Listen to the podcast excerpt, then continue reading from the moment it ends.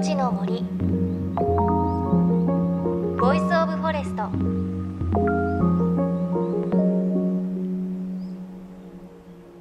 おはようございます。高橋真理恵です。3月も中旬になりましたね。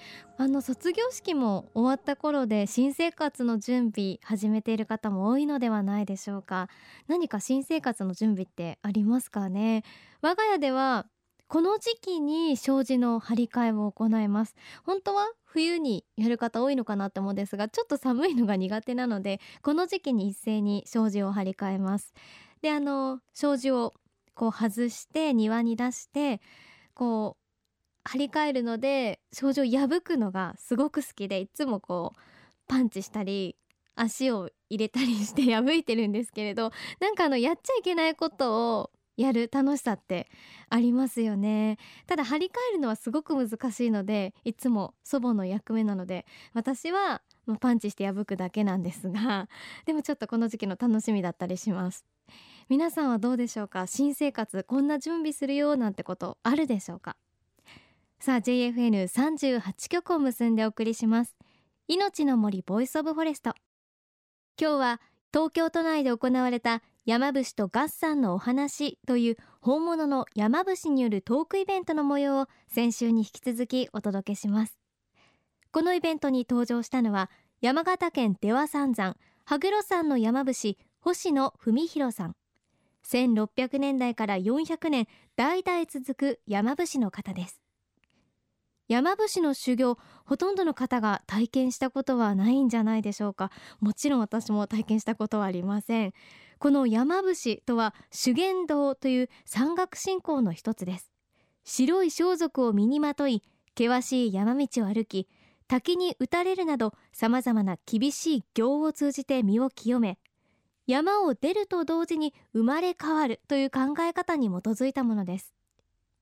山伏の歴史は奈良時代に縁の行者という人物によって始まったとされています。つまり1300年前。かつて日本人は山を信仰の対象として山に入ることで様々なことを体で感じ取っていました。こうした日本人の自然観について現役の山伏星野さんはいろいろと教えてくれています。では今日もホラ貝の音とともに星野さん登場です。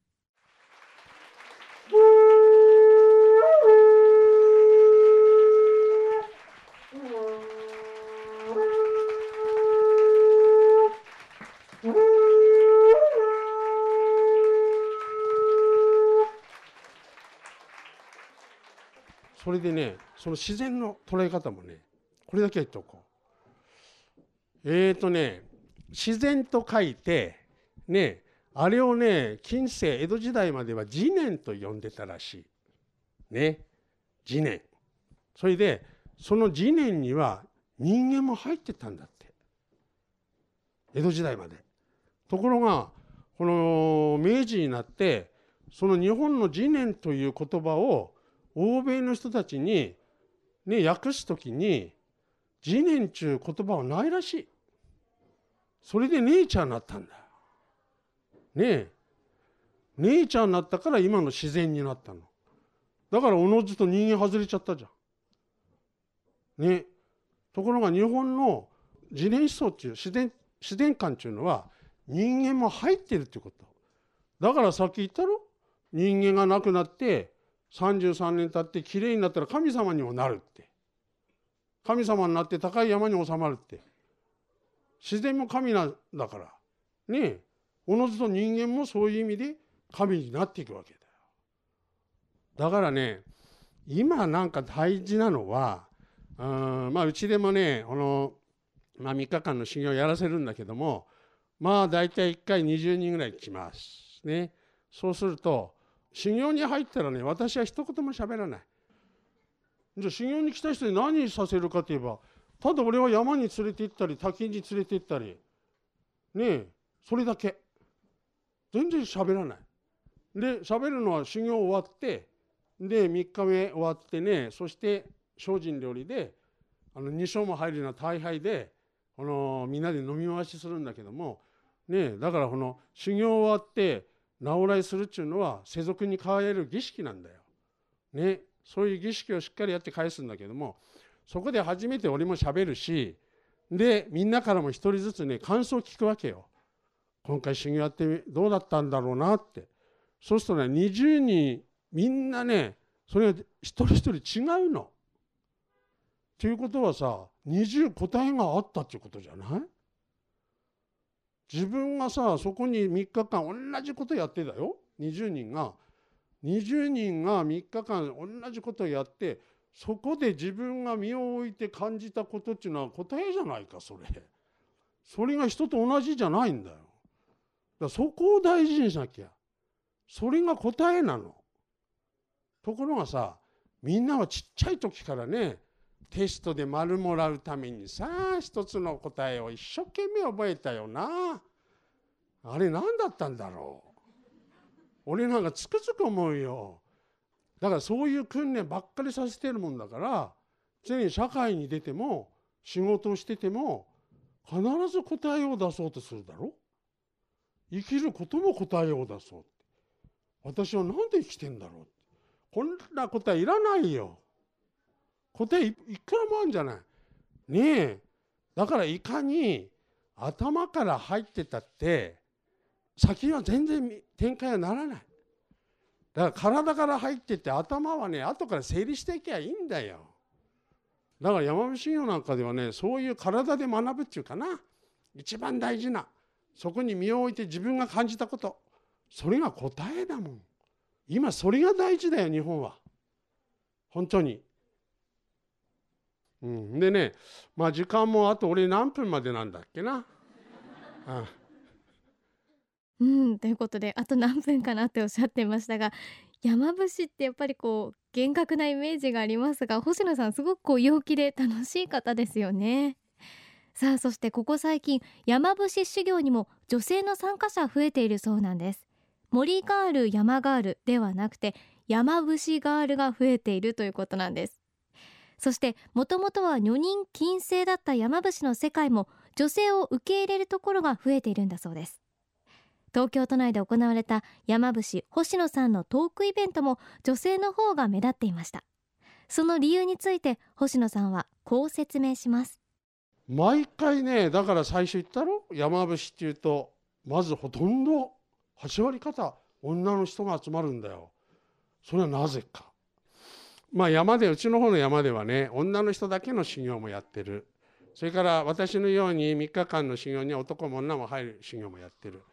そういうね修行に来た人たちがねことごとく皆修行終わると生き生きして帰っちゃうの。みんな生き生きして帰っちゃう。何なんだろうねってこの生き生き感。修行中は辛そうだったけども。まあ俺もねずっとそれをねまあもう10年以上もね修行やらせてから最近ねようやくここ気づいたのはそっか山伏修行なんていうの山ね走り回ったり滝に使ったりさそのまんま野生じゃないか。野生性だよやってることね。うんそうするとあそうか。女の人たちはなんかやっぱり野生っていうのは強かったんじゃないのかな。そしてね、昔の暦旧暦。旧暦時代のことをふっとこうなんか体に入ってきてあそうか。旧暦時代っていうのはねあの江戸始、ま、江戸の終わりまではこの月の満ち欠けの28日との関わりで1年間が暮らしがあったよね。そうすると28日周期っていうのはね女の人たちじゃないか。ねえそこと見事に一致してるから旧暦の中での暮らしというのは1年間のサイクルがねしっかりなんか女性本来持ってるねこの強いこのエネルギーである野生性というものを近世まではみんな保たれてたような気する。ね。ところが明治になって太陽暦になったよ。その周期が完全に狂っちゃった。そうすると日本女性はねそういうことを忘れてたなっていうような気するよ俺今。ところが今女の人たちが修行に入ってまさしく野生性のごとく3日間暮らすとこれが蘇ってきてるんじゃないだろうかなこれは理屈じゃないよこういうことっていうのはねだから女の人はね修行入れなかったよね昔。修行に入れないんじゃなくて修行する必要なかったじゃん。ねえ昔は。だって1年のサイクルの中でそれが保たれてたんだから。修行すること修行する必要なかったの。昔は。ところがだよ。今ねみんなそれ感じてないから気づいてないからやっぱり修行できるものなら修行してそれをね自分で取り戻すことなんだな。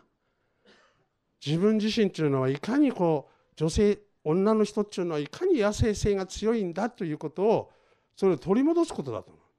だってそれがみんなの女性のエネルギーだよ。はっきり言ってこの月のものっていうのはね絶対みんなのエネルギー。女の人の。それが野生な野生性なんだよ。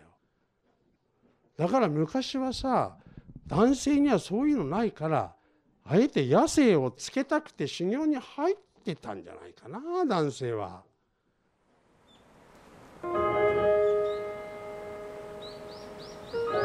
命の森。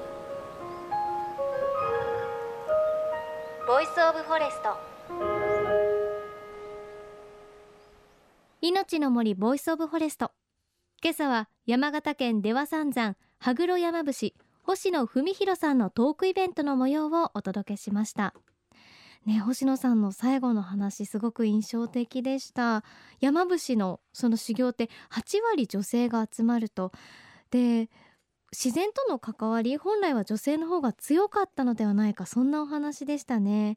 でやっぱりその3日間でもその修行に行くと蘇るということでもし私たち女性がそういう野生的なものが本来はあるのに忘れてしまっているのであれば、うん、思い出したいなどんな感じなんだろうっていうそういう興味は湧きますよね。ちなみにこの出羽三山神社のサイトには山伏修行の案内が出ていますそれによると山伏修行はだいたい8月から9月に行われますでいくつか種類があって短いものだと2日間または3日間。で男女問わず初心者でも参加できるのは2泊3日の修行ということです。この2泊3日の修行参加費は3万円で白装束などは貸し出してくれるそうです。ただしより厳しい本格的な山伏修行になると参加資格に厳しい荒行に耐えうることなどと書かれています。ねどんだけ厳しい荒行が待っているかなと思うと怖いところもありますがでもそういうのに耐えてこそ見えるものというのがあるんでしょうね。山ガールをね自称で言ってる私高橋真理恵としては大変興味はありますがまずはその荒行に耐えうる心を養わないといけないのかななんていうふうに思います。もし興味がある方は出羽三山神社のサイト見てみてください。さあ番組ではあなたの身近な森についてメッセージお待ちしています。山伏修行行ったことあるよなんて方いらっしゃるでしょうか？メッセージは番組ウェブサイトからお寄せください。命の森 Voice of Forest。お相手は高橋真理恵でした。命の森の森。 Voice of Forest